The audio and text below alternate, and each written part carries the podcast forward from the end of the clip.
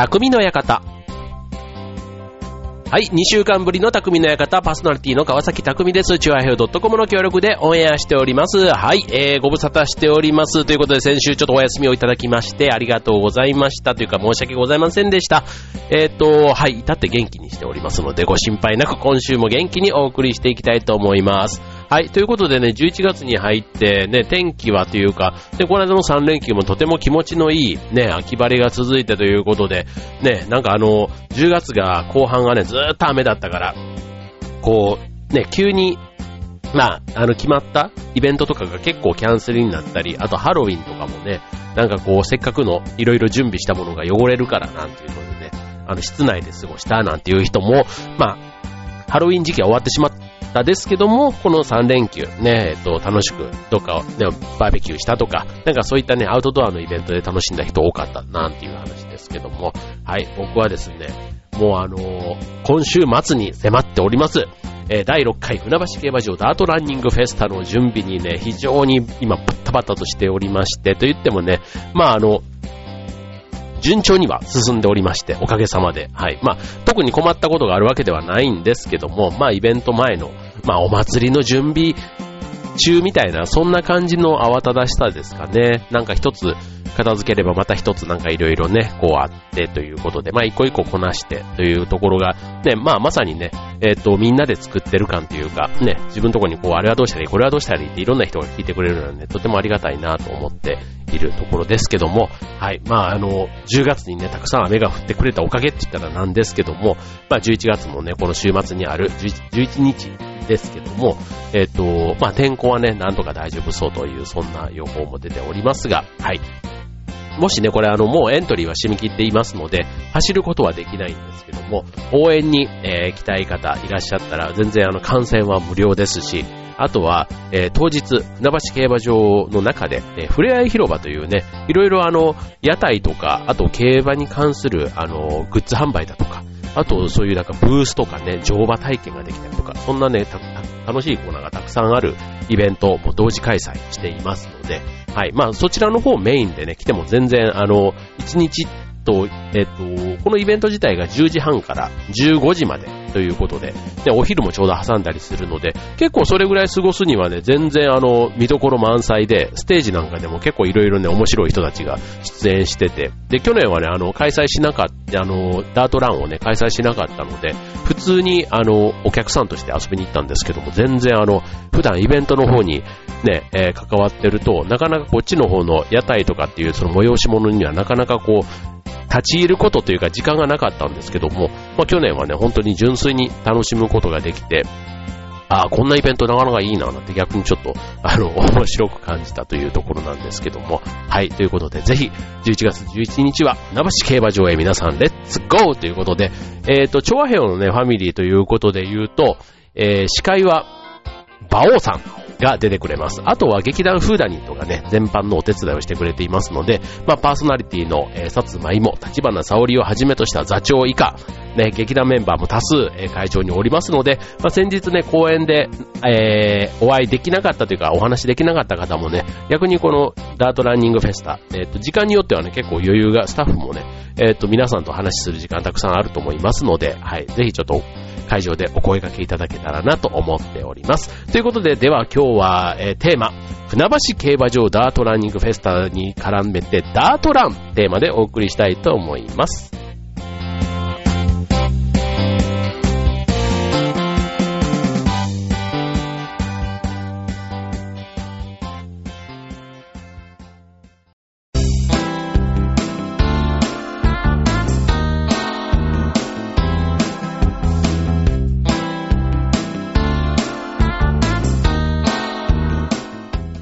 はい、えー今日のテーマはダートランということで、えーダート。ね。えっ、と、これあの、競馬場にね、えー競馬をする方だったら当然あの、ダートって言われるとすぐイメージが湧くと思うんですけども、いわゆるあの、砂のコースです。はい。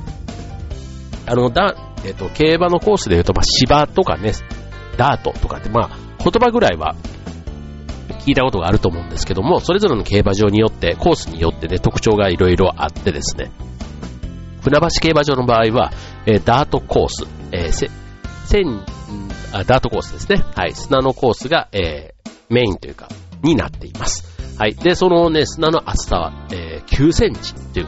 9センチ、あ、なんだ9センチかって思う方もいると思うんですけども、意外や意外9センチあるとね、もうしっかり、もうふっかふかの、あの、晴れた日だったりすると、あの、マットレスの上、マットレスっていうのかなうん。そんな感じかな。もっと、ふわふわ逆にしてるかもしれません。はい。なので、非常にね、えー、晴れた日が続いてしまうと、お砂がふかふかに、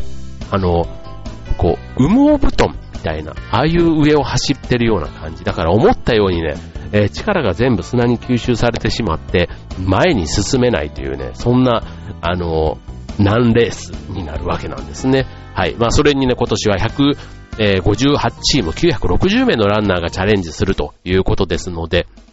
はい。まあこれをね、一斉にスタートするところなんか結構ホームページなんかでもご紹介していますけども、なかなか圧巻というかね、見どころが、見応えがあるんですね。はい。で、えっ、と、まあちょっとダートランニングフェスタのね、紹介ともちょっと兼ねながらいきますけども、えっ、と、このダートラン、はい。えっ、と、1周1250メーターを、えー、5人から7人のチームで17周走る。合計で約21キロを走って、えー、タイムで競うという、そんなレースになるんですけども、まあ、あの、各種目、男子の部と男女混成の部という2つの、ね、種目に分かれていて、上位3チームは、えー、上位入賞者ということで表彰されるんですけども、えー、船橋競馬場ダートランニングフェスタの面白いところというのが、えー、それ以外の順位でも、ね、えー、いろいろ副賞が出るというね、だからあの必ず上位にいないと何ももらえないっていう、そういうわけでもないということで、えー、各種ラッキー賞、ね、あとは協賛さんの団体、えー、協賛団体さんからね、いただいてる副賞なんかも含めて、えっ、ー、と、全部で20種類ぐらい、えー、20、20位分ぐらいって言っていいのかな？うん。例えば、ゾロ目。ね、11位、22位、33位からずっとね、111位まで、ね、すべてのこのゾロ目の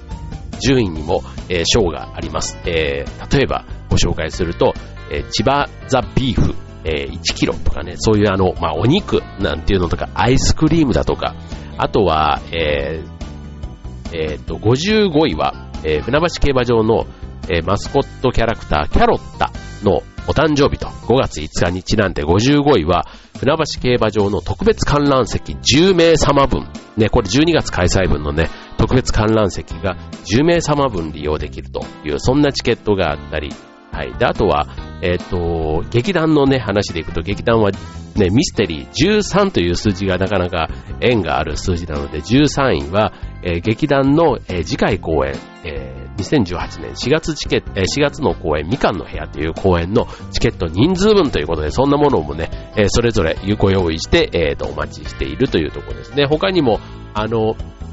ミュージカルのチケットだったり、あとは29位は、えー、千葉ジェッツ、バスケットボールのね、観戦、えー、観戦チケットだったり、えー、あとは今回ね、船橋市市政80周年なんていうそういうのとのコラボも、えー、今回していまして、えー、80位では、えー、その市政80周年記念にちなんだ船橋市のオリジナルグッズなんていうのもね、え、プレゼントしていくということなので、これは本当にね、あの、上位じゃなくても何かが当たるかもしれないというね、そんな楽しみが、え、あるイベントになっています。はい。で、このダートランね、じゃあちょっとダートランっていうテーマなので、ちょっとランにまた戻しましょう。はい。えっ、ー、と、ランなんですけども、あの、これ、当然マラソンですので、こう走れば、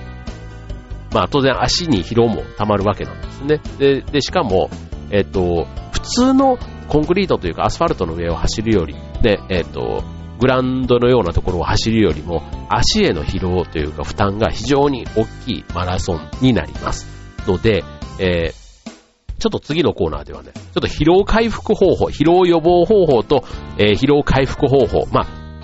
一周1250メーターなので、まあ、たったそれだけかって思うかもしれないんですけども、ただ、えっ、ー、と、この一周の中でもできる、えー、疲労回復方法だったり、あと走る前にね、できる予防法というのがありますので、次はそんなことご紹介できたらと思います。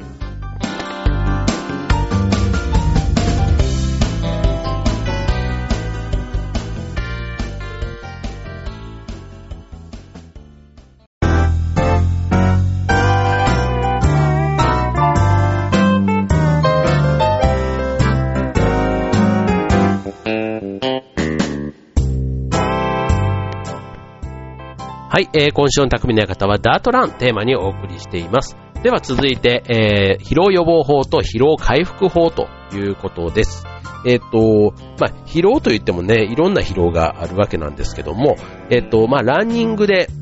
出る疲労というと、ほとんどが、まあ、筋肉疲労なんですね。で、あとは、えっ、ー、と、まあ、例えば、えー、暑さとか寒さとか、あとは、まあ、えっ、と、普段の食生活とかね、あとはそもそもの体調不良が原因という、そんな疲労もあると思うんですけども、えっ、と、まあ、疲労を予防する。まあ、これをね、聞いて、その、今度の週末のダートランにチャレンジしてる人が間に合うかというところはちょっとそもそもあるんですけども、えっ、と、まあ、ちょっといくつかね、ご紹介していきますと、えっ、と、まず、朝のトレーニング。まあ、これね、朝のトレーニングと夜のトレーニング。まあ、いわゆるジョギングですよね。まあ、どっちが楽かっていうことでいくと、えっ、と、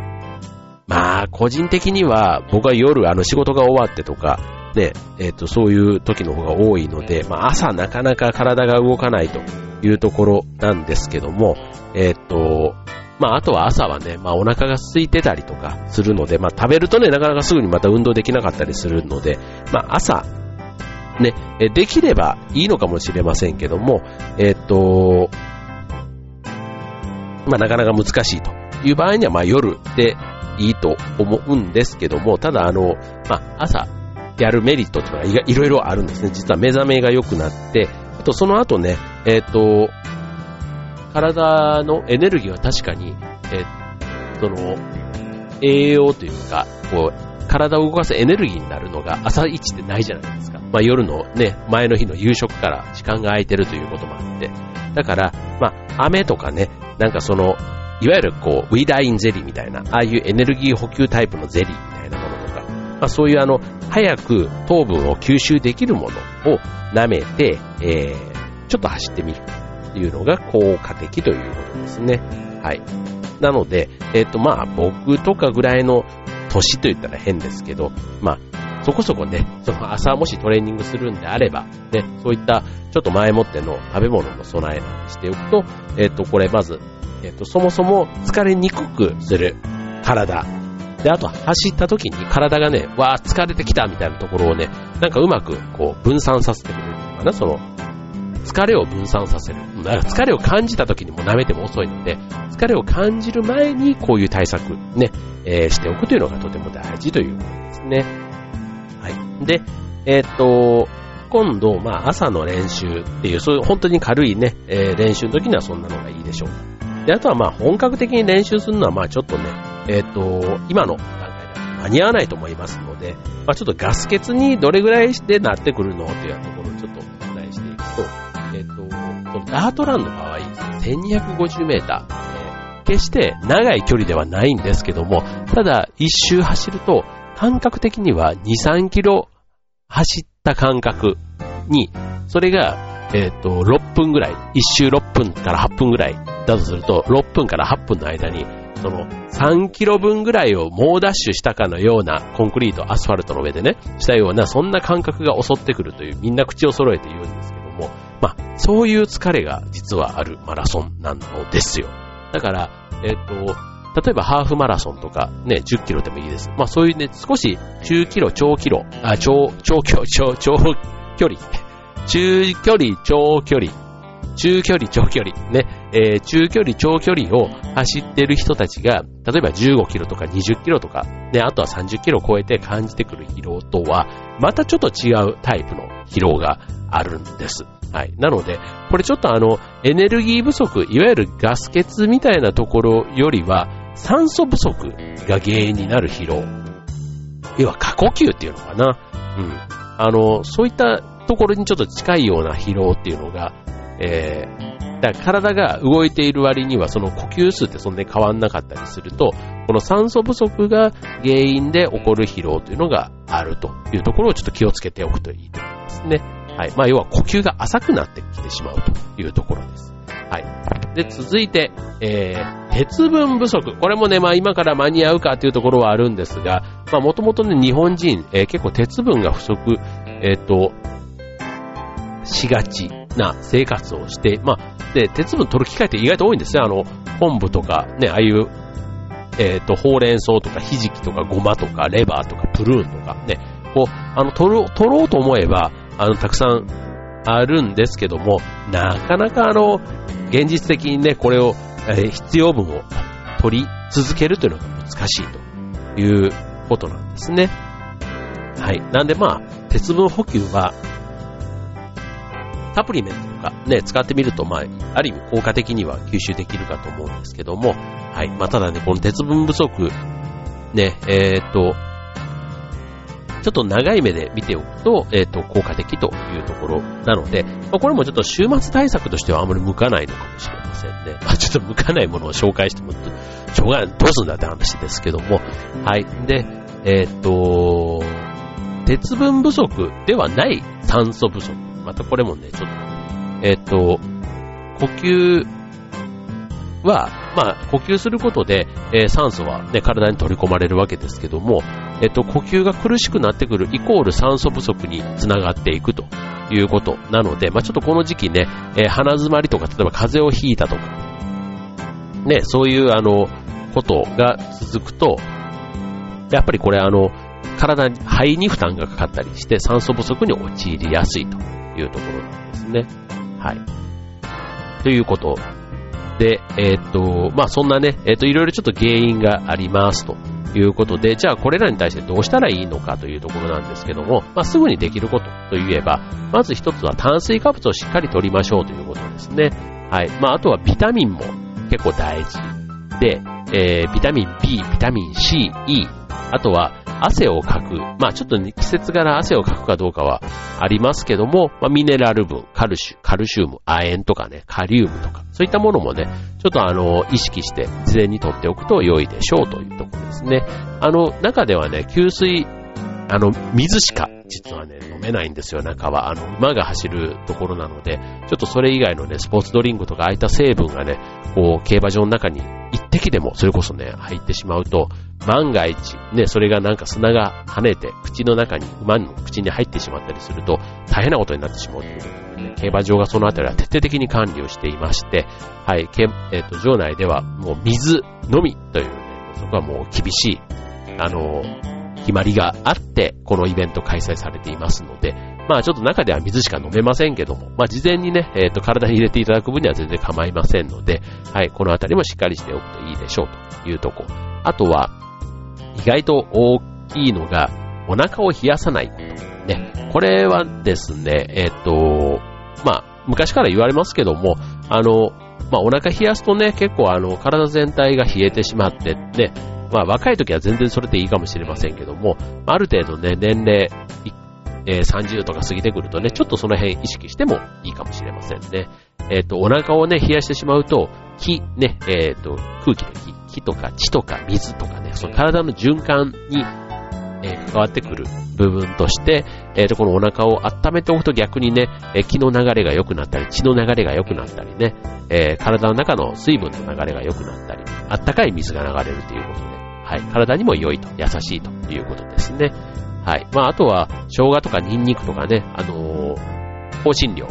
ね、唐辛子とか、ああいったものなんかでね、えー、こう消化機能を刺激して、ね、体を中から温めていく。そんなこともね、大事かなと思いますね。はい。えー、あとはマッサージとかね、これもまあね、これあの、素人がやるよりは、ちゃんとあの、自分でね、こう、どっか、そういうね、専門のマッサージとか行って、自分の一人一人の体によって、そのツボとかね、この凝ってるところとか、ね、疲れの度合いが違ってますので、まあそういったところでね、見てもらうなんていうのはすごく効果的なんじゃないかなと思いますね。これ当日あの、船橋ダートランでもね、マッサージ、えー、クイックマッサージ500円で、えー、実施してもらえるところ、えー、やっていますので、ぜひ利用してみてください。はい。あとは、まあ、これ今度走り終わった後ですね。走った時はなんか勢いでですけども、その後ね、どうしてもね、すぐ乾杯して、ね、ビールとかをいっぱい飲んでしまう事情は、もちろんわかりますけども、えっと、まあ走った後はね、まあお風呂でリラックスもいいでしょう。ね、お風呂でリラックスして、で、乾杯もまあそれ自体は僕は個人的には大好きなので、あの、おすすめというかいいと思いますけども、はい。まあそこそこね、体の疲れに合わせた、えー、疲労回復方法、それぞれあると思い、あありますので、はい。まあ無理をしないで走っていただき、えー、終わった後はね、楽しい時間を過ごしてもらえたらということで、このイベントをやっておりますので、どうぞ週末お待ちしております。